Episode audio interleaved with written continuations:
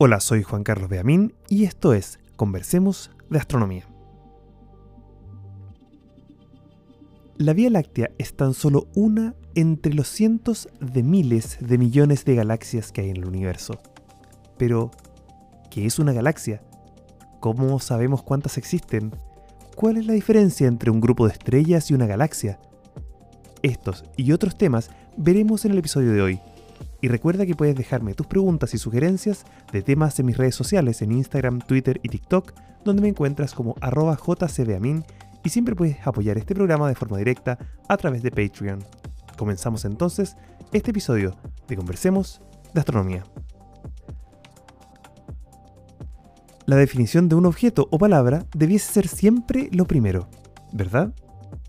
Bueno, en la práctica no siempre es así, muchas de las palabras que usamos de forma cotidiana en realidad no tienen una definición precisa. Un ejemplo que encuentro muy fascinante es el de vida. A pesar de que todos distinguimos que una roca no está viva y un gato sí, cuando intentamos definir los casos más extremos, los bordes de ese conocimiento, es casi imposible redactar una definición que deje a todo el mundo contento.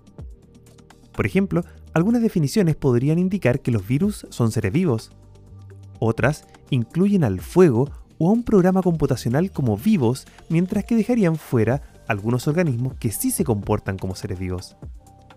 Quizá piense que esto es una excepción, pero lo mismo pasa con otros conceptos como tiempo, muerte, silencio, la nada, entre muchos otros. Traigo esta discusión hoy porque en astronomía también nos pasa que hay objetos que siempre los nombramos, pero que los casos límites son difíciles de distinguir y por ello tenemos algunas definiciones en las que no concordamos del todo.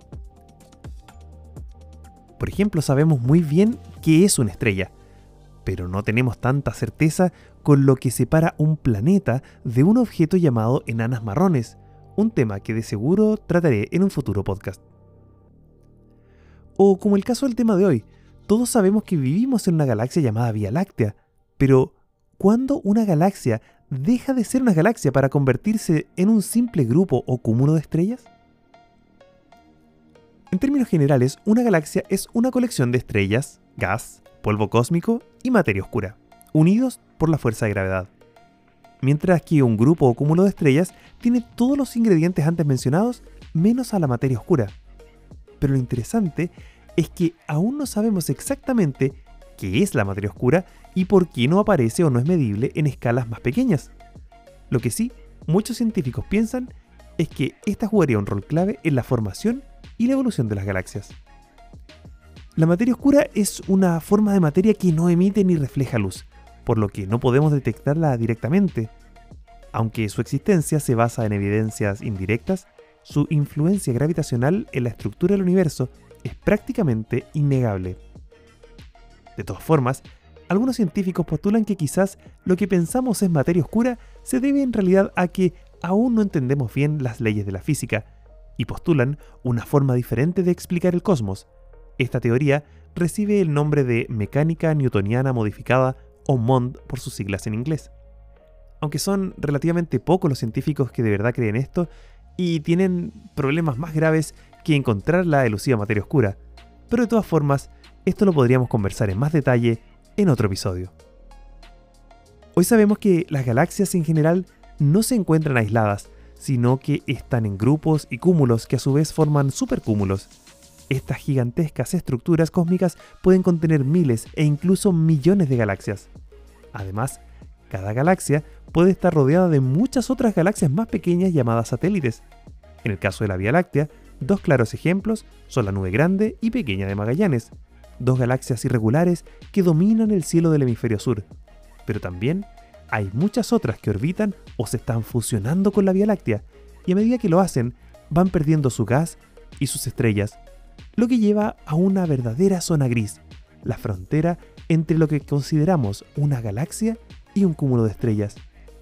Quizás uno de los ejemplos más notables es el clásico cúmulo Omega Centauri, Hoy pensamos que puede tratarse del núcleo de una galaxia enana que tras sucesivos encuentros con la Vía Láctea ha perdido muchas de sus estrellas y material. Con toda esta variedad y procesos dinámicos, ¿cómo determinamos cuándo una colección de estrellas se convierte en una galaxia? La respuesta no es sencilla, ya que depende en gran medida de cómo definamos los límites de una estructura galáctica. Como ya mencioné antes, los astrónomos han propuesto diferentes criterios para clasificar las galaxias, como la distribución de la materia visible, la cantidad de gas y polvo presente, o incluso la presencia de agujeros negros supermasivos en su núcleo. Pero nuevamente, hay galaxias que no tienen agujeros negros supermasivos, sino un cúmulo estelar predominante en el núcleo. Y por otro lado, hay cúmulos de estrellas que sí tienen agujeros negros al menos de masa intermedia, es decir, de unas miles de veces la masa del Sol. Hasta donde llega nuestro conocimiento sería la misteriosa materia oscura la responsable de diferenciar un grupo o cúmulo de estrellas de una galaxia. Una galaxia entonces sería la estructura más pequeña del universo donde podemos medir materia oscura. Y esto nos lleva a pensar que quizá en este mismo momento hay miles de millones de partículas de materia oscura atravesando nuestro planeta y nuestro cuerpo, pero simplemente no podemos notarlo. Definir correctamente qué es una galaxia y qué es un cúmulo de estrellas quizá nos tome un buen tiempo, pues de seguro encontraremos objetos que transitan de un lado a otro, pero a quienes disfrutamos de estudiar y observar el cosmos, quizás no nos importa tanto si lo llamamos galaxia, cúmulo de estrellas o algo intermedio. Lo cierto es que estas estructuras celestiales son testimonios de la inmensidad y complejidad del universo. Son verdaderos laboratorios cósmicos que nos permiten estudiar la formación y evolución de las estrellas, así como comprender mejor los procesos fundamentales que moldean el cosmos. A medida que profundizamos en el estudio de las galaxias, hemos descubierto una increíble variedad de formas y tamaños, desde las espirales majestuosas con sus brazos estelares curvados hasta las elípticas suaves y redondeadas, las galaxias nos presentan un espectáculo de diversidad y belleza en el universo. Las galaxias espirales son quizás las más reconocibles y fascinantes. Estas estructuras giratorias están compuestas por un disco plano de estrellas, gas y polvo con brazos espirales que se extienden desde el núcleo central o desde una especie de barra o elipsoide ubicado en el centro de estas galaxias. Son verdaderos viveros estelares donde se forman nuevas estrellas y se alojan nebulosas con sus brillantes colores.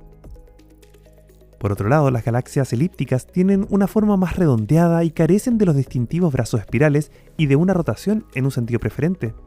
En su lugar, presentan una distribución uniforme de estrellas que orbitan en todas direcciones y un núcleo brillante en el centro. Estas galaxias suelen albergar poblaciones estelares más antiguas y contienen menos gas y polvo. Además de las galaxias espirales y elípticas, también existen las galaxias irregulares, que no siguen ninguna forma geométrica definida.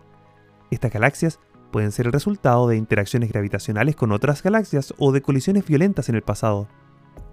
Son lugares caóticos, donde la formación estelar puede ser especialmente intensa. Este es el caso de las nubes de Magallanes, donde vemos increíbles lugares de formación estelar como la nebulosa Tarántula o 30 Dorados o NGC 2020 y 2014, conocidas también como el arrecife cósmico. Además, existen otros objetos conocidos como galaxias enanas, esferoidales enanas, de bajo brillo superficial, etc. Cada una de ellas nos entrega un poco de información adicional sobre los distintos procesos del universo y por supuesto también sobre la escurridiza materia oscura. De hecho, en uno de nuestros próximos episodios conversaremos justamente sobre unos eventos muy particulares que se pensó podían usarse para descubrir si la materia oscura estaba compuesta de objetos compactos y masivos como estrellas de neutrones y agujeros negros, pero para ello tendrás que esperar a que salga el próximo episodio de este podcast. Así que, a modo de resumen, las galaxias son auténticas joyas cósmicas, repletas de estrellas, gas, polvo y materia oscura. Aunque existe cierta ambigüedad en cuanto a los límites precisos de qué es o qué no es una galaxia y los criterios para distinguirlas de los cúmulos estelares, su estudio nos ha llevado a deslumbrantes descubrimientos y a preguntas aún sin respuesta. Pero más allá de las incertidumbres y los desafíos que enfrentamos, la exploración del universo nos inspira a soñar en grande y nos invita a reflexionar sobre nuestra posición en el vasto cosmos. Nos recuerda que somos parte de algo mucho más grande que nuestra existencia está entrelazada con la inmensidad del universo. Espero que hayas disfrutado de este episodio sobre las galaxias. Si es así, te agradecería que dejes tu opinión y valoración en Spotify y Apple Podcast, y también de que lo compartas con tus conocidos. Recuerda que también puedes escribirme tus dudas y sugerencias a arroba jcbamin en Instagram, Twitter o TikTok o apoyar directamente este podcast a través de Patreon. Soy Juan Carlos Beamín y nos vemos en un próximo episodio de Conversemos de Astronomía.